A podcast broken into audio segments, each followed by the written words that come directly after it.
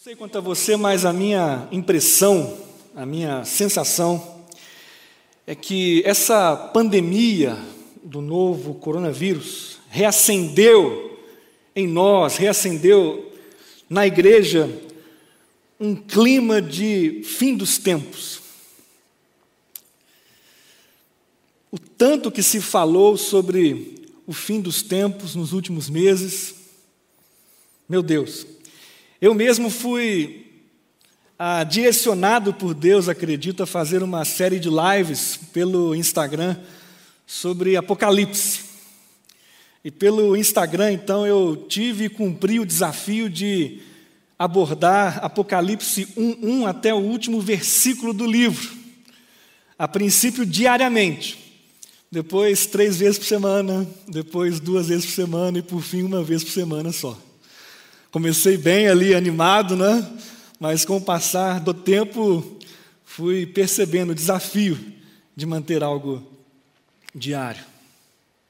Fim dos tempos. Você pensou sobre isso nos últimos meses? Nos últimos meses passou pela sua cabeça em algum momento que Jesus estaria para voltar e que faltaria então pouco tempo para nós vermos o sinal dele nos céus, na nuvem, nas nuvens. Passou pela sua cabeça nos últimos meses que esta pandemia poderia ser um grande sinal da volta de Cristo? Eu confesso, pela minha cabeça passou. Nunca houve uma situação como essa antes. E talvez algumas circunstâncias iguais ou até piores ainda estejam por vir. E quando nós olhamos para os sinais da volta de Cristo, e sim, um deles ah, tem a ver com enfermidades, com doenças, com pestes, com pandemias, mas nós encontramos no meio desses sinais um muito interessante, e que a maioria de nós aqui, se não todos, não gostamos dele e certamente não queremos em nossas vidas. Em meio aos sinais da volta de Cristo, nós podemos encontrar a perseguição à igreja. A perseguição à igreja. E se por um lado a pandemia, essa pandemia nos chamou muito a atenção e nos tem chamado ainda, por outro, é incrível como que a subversão dos valores em nossa sociedade, no mundo como um todo, está cada vez maior. E é incrível como que nesse contexto, a perseguição à igreja, que é vista como a, a mantenedora dos valores, tem aumentado. Em Mateus 24, 9, está escrito assim: então eles os entregarão para serem perseguidos e condenados à morte, e vocês serão odiados por todas as nações por minha causa. Eu não sei se você sabe, mas Mateus 24 é um dos capítulos da Bíblia que trata sobre os sinais da volta de Cristo. E é em Mateus 24 que está escrito que a igreja será perseguida, condenada à morte e odiada em todos os lugares onde ela estiver por causa de Jesus. Contudo, apesar de esse ser um sinal da volta de Cristo, nós podemos afirmar com tranquilidade que perseguição à igreja é uma realidade que não marcará a vida da igreja apenas no fim dos tempos, mas a tem marcado desde o início da história. Jesus e os seus apóstolos foram perseguidos. Jesus foi morto por perseguição, seus apóstolos foram martirizados. E em cada geração da história da igreja, nós podemos encontrar, em maior ou menor número, pessoas sendo perseguidas. E vejam que interessante esta fala do apóstolo Paulo ao escrever ao seu discípulo Timóteo. Está em 2 a Timóteo 3,12. Ele escreveu assim: De fato, de fato, todos os que desejam viver piedosamente em Cristo Jesus serão perseguidos. Eu vou ler mais uma vez. Talvez você nunca tenha notado esse texto na Bíblia Sagrada, 2 Timóteo 3,12, diz assim: De fato, é quase um em verdade, em verdade, vos digo. De fato, todos os que desejam viver piedosamente em Cristo Jesus serão perseguidos. Ou seja, todos os verdadeiros crentes que realmente levarem a sério o Evangelho serão perseguidos. Assim, eu, eu posso dizer nesta manhã algo que talvez não seja muito animador a princípio, ou até politicamente correto, tendo em vista alguma etiqueta atual do que pode ou não pode ser dito de púlpitos de igrejas, mas a conclusão a que eu chego é a seguinte: podemos dizer que perseguição e piedade, porque Paulo usou essa palavra piedade, viver piedosamente, e viver piedosamente e piedade tem a ver com a busca a Deus e o tipo de vida que alguém que busca a Deus tem. E o que esse texto, então, nos ensina é que perseguição, por um lado, e piedade, por outro, são diretamente proporcionais no que se refere à igreja. Puxa vida, peguei pesado, usei a matemática, não é? A maioria de nós não gosta muito, mas o que isso quer dizer é o seguinte: quando algo é diretamente proporcional ao outro, o resultado é uma reta, dessa maneira. E o que isso quer dizer? Isso quer dizer que quando o valor no eixo x ou y, agora esqueci qual, qual, qual é esse aqui, acho que é o x, né? O y, enfim. Também não sou tão bom em matemática, né? Você está percebendo. Então, quando um valor no eixo y ele cresce, igualmente o valor no eixo x também cresce. Ou seja, na medida em que a nossa piedade cresce, a perseguição em nossas vidas também irá crescer. Ou seja, ainda,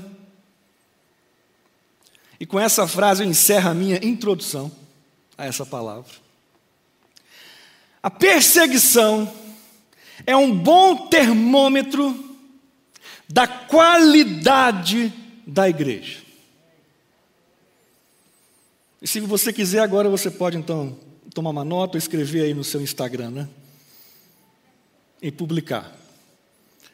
A perseguição é um bom termômetro da qualidade da igreja.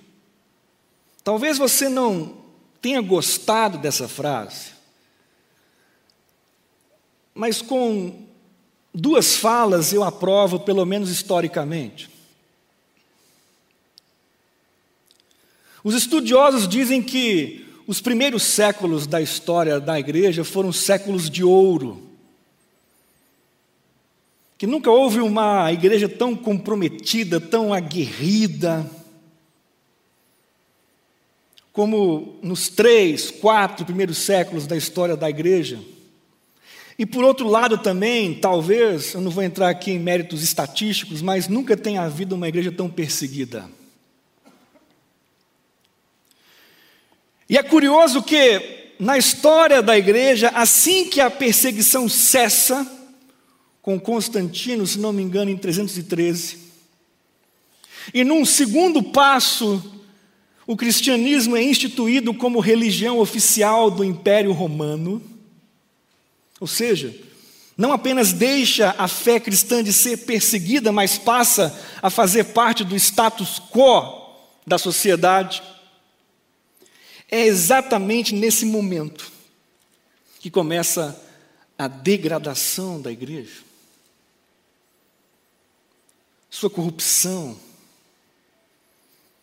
um declínio vertiginoso que vai dar na reforma protestante em 1517, no século XVI.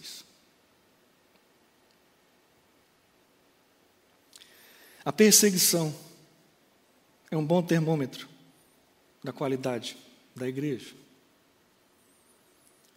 E é sobre isso que quero tratar nesta manhã, lendo com vocês o texto de Mateus, capítulo 5, verso 10.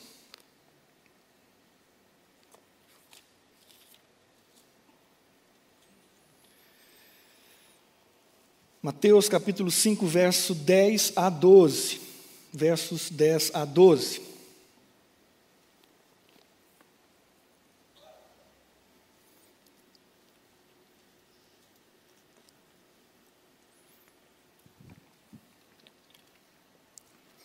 Diz assim o texto: Bem-aventurados os perseguidos por causa da justiça pois deles é o reino dos céus.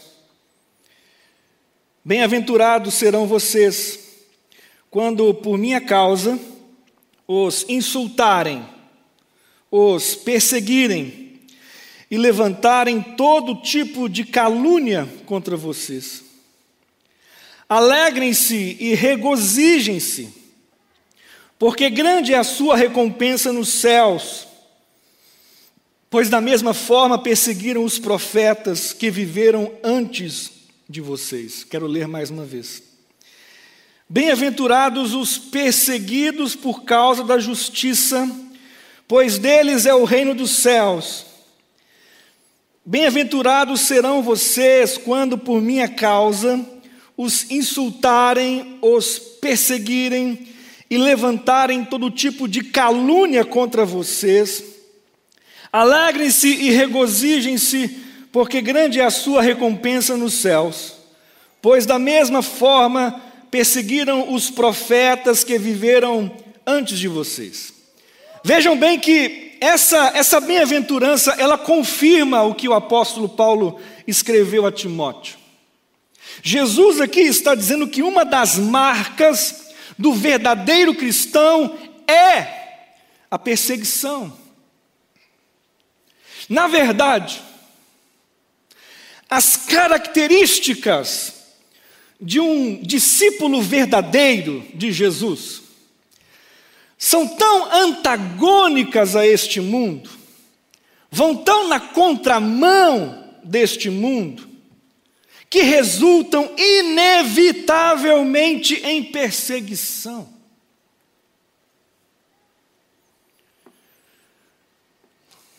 De modo que você vê um cristão autêntico sendo perseguido por este mundo é algo biblicamente normal, natural, esperado, deveria ser algo ordinário, mas você vê um cristão verdadeiro sendo aplaudido por este mundo, deveria ser algo a gerar arrepios. E você está entendendo o que eu estou dizendo. De acordo com as bem-aventuranças anteriores, que nos dão as marcas de um verdadeiro discípulo de Cristo, um discípulo de Jesus, ele é pobre em espírito, ou seja, ele é humilde,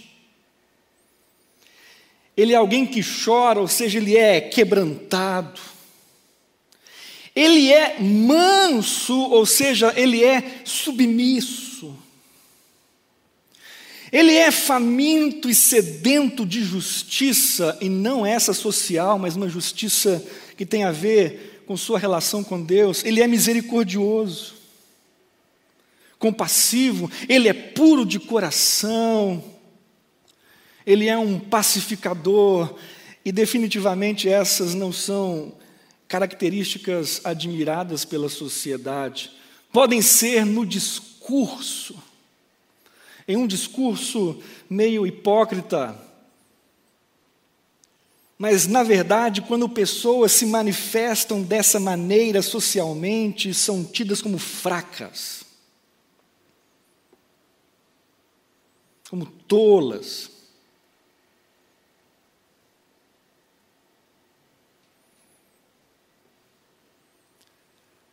E essas são características que formam, juntamente com a perseguição, o caráter do discípulo de Jesus. Contudo, antes de eu prosseguir, eu preciso deixar claro aqui quais são as causas dessa perseguição. Porque, de fato, hoje em dia podem haver muitos tipos de perseguição aos evangélicos, mas talvez não seja disso que eu esteja falando nesta manhã. Estou falando de perseguição aos verdadeiros discípulos de Jesus e não perseguição a evangélicos. Porque o texto deixa claro que as causas dessa perseguição são a justiça, o reino dos céus e o próprio Jesus. Mas a partir disso, nesta manhã, eu gostaria de apontar para vocês, para nós, para mim, três tipos de pessoas que nós podemos encontrar no contexto da igreja, tendo em vista a perseguição. E agora então vem uma, uma pergunta a vocês: vocês querem saber quais são essas pessoas? Sim ou não? Posso encerrar agora? Posso parar aqui agora? Você que está em casa quer ir fazer o almoço já? Ou pode esperar um pouquinho? Três tipos de pessoas que podem existir no contexto da igreja, tendo em vista a perseguição. Primeiro tipo, atenção, os não perseguidos pelas razões erradas. Vou falar de novo. Os não perseguidos pelas razões erradas. Sim, no contexto da igreja, podem existir os não perseguidos. E por que eles não são perseguidos? Infelizmente, pelas razões erradas. Olha, a partir de tudo o que nós vimos até agora, só podemos concluir o seguinte: que um discípulo que não esteja sendo minimamente perseguido, talvez não esteja vivendo à altura da justiça, do reino e do próprio Jesus, ou talvez nem discípulo seja.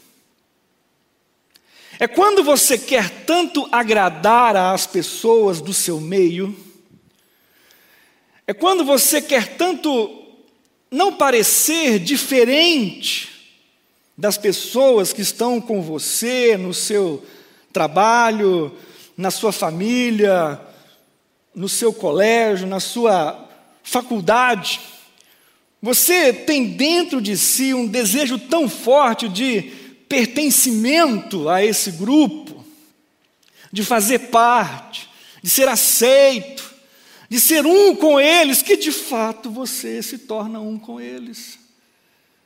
E se torna meramente mais um no meio deles. E por isso não sofre perseguição. E por isso não é apontado como o diferente.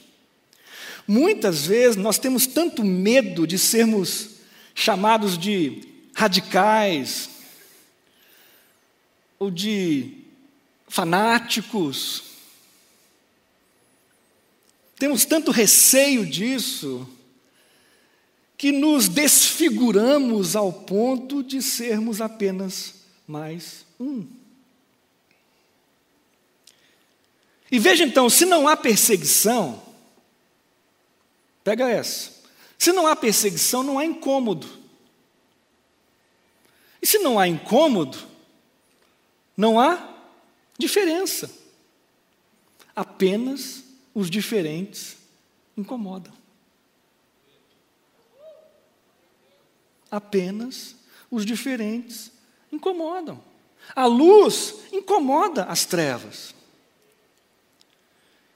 Entre em um cômodo completamente escuro, fique ali um tempo e acenda de repente a luz.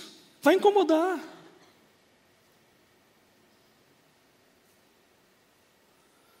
Se não há perseguição, não há incômodo. Se não há incômodo, não há diferença. Apenas os diferentes incomodam. Então, infelizmente, no contexto da igreja, nós podemos ter os não perseguidos pelas razões erradas. Segundo tipo de pessoa, os perseguidos pelas razões erradas. Temos os não perseguidos pelas razões erradas, e agora temos os perseguidos pelas razões erradas. Crentes podem ser perseguidos pelas razões erradas. Crentes podem ser perseguidos por este mundo não por viverem a justiça do reino de Jesus, mas por agirem tolamente,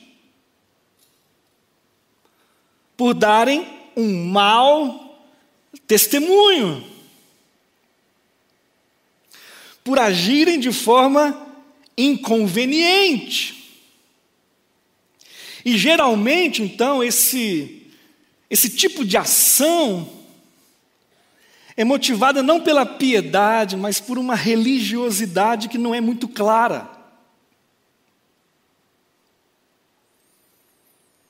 É quando uma pessoa se converte e tem a melhor das boas intenções, mas chega na casa de seus parentes e quer quebrar todas as imagens que estão lá. É quando alguém entrega a sua vida a Cristo e quer impor às pessoas com quem convive o seu novo estilo de vida. E com isso, então, começa a atropelar as decisões que os outros precisam tomar. Ou é quando alguém, apesar de ter uma capa religiosa e posar de moralista, acaba sim fazendo, mesmo que às escondidas, o que todo mundo faz. E aí vem a perseguição. Mas essa não é a perseguição da qual Jesus está falando. E vem aí então o terceiro tipo de pessoa que são os perseguidos pelas razões pelas razões certas. E quais são essas razões mesmo? Jesus disse: a justiça, o reino dos céus, o próprio Jesus. E como é que essa perseguição acontece mesmo? O texto diz: insultos, calúnias. Você já foi insultado pela sua fé? Você já foi caluniado pela sua fé? E como reagir a essas perseguições? O texto também diz. O que o texto diz? O que Jesus diz? Alegrem-se e regozijem-se. Felizes os perseguidos. Alegrem-se e regozijem-se diante das perseguições pelas razões certas. E por quê? Três razões. E aí eu caminho para a conclusão. Primeira razão, porque a perseguição ela é uma prova de que de fato somos cristãos e estamos agindo como cristãos. Dois, porque a perseguição ela é seguida de grande recompensa. E essa recompensa pode não ter a ver com essa terra, E esse ponto 2 denuncia o quanto que nós, nós, nós, nós, eu estou incluído, podemos estar com os olhos extremamente e doentiamente voltados para esta terra, esperando que o melhor de Deus para nós será aqui e agora. Mas como dizer isso para alguém que teve sua cabeça decepada pela sua fé em Cristo? E quando Jesus disse que haveria grande recompensa para esses, talvez fosse nesses decepados e crucificados e martirizados que ele estava pensando principalmente. Homens que entenderam que neste andar de baixo, nada mais importaria senão viver por ele e para ele. Gente que estava disposta a dar a vida, não por um paraíso cheio de virgens, como os muçulmanos, mas disposta a dar a vida porque entenderam que aqui é só Cristo e lá é o melhor dele para a minha vida.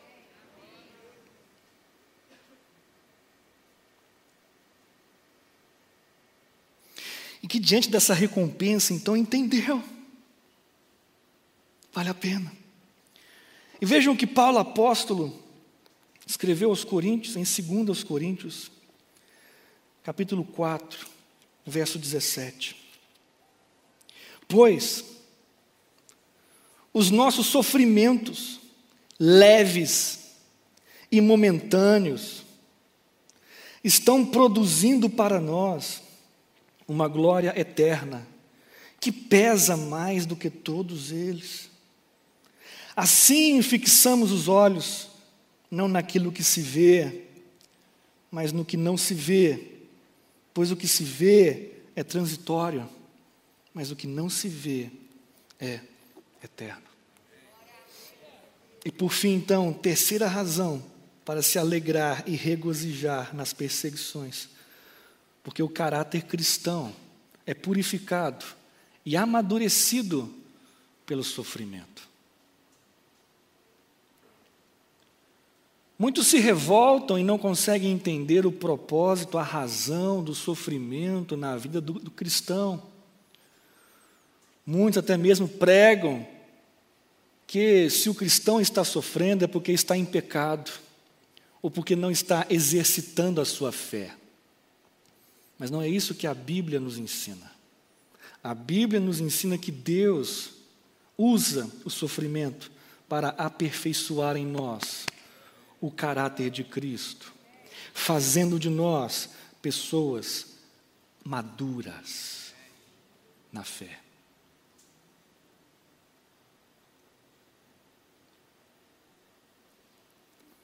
Dizem muito por aí que a igreja evangélica ela tem uma extensão, uma extensão de milhares e milhares e até milhões e milhões de quilômetros, mas uma profundidade de centímetros.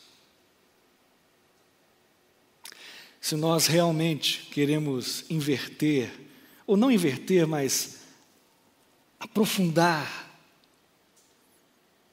não sermos apenas extensos, mas também profundos, nós precisamos nos atentar a palavras de Jesus como esta, desta manhã.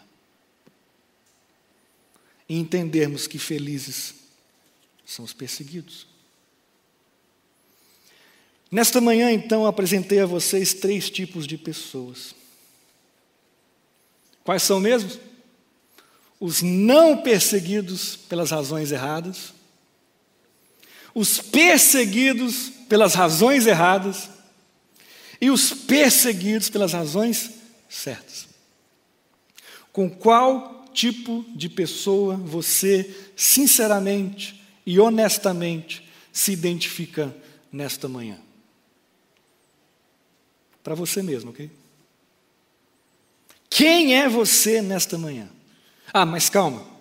Alguém ah, com a mente lógica poderia se levantar e dizer: mas, mas será que não está faltando algum tipo aí?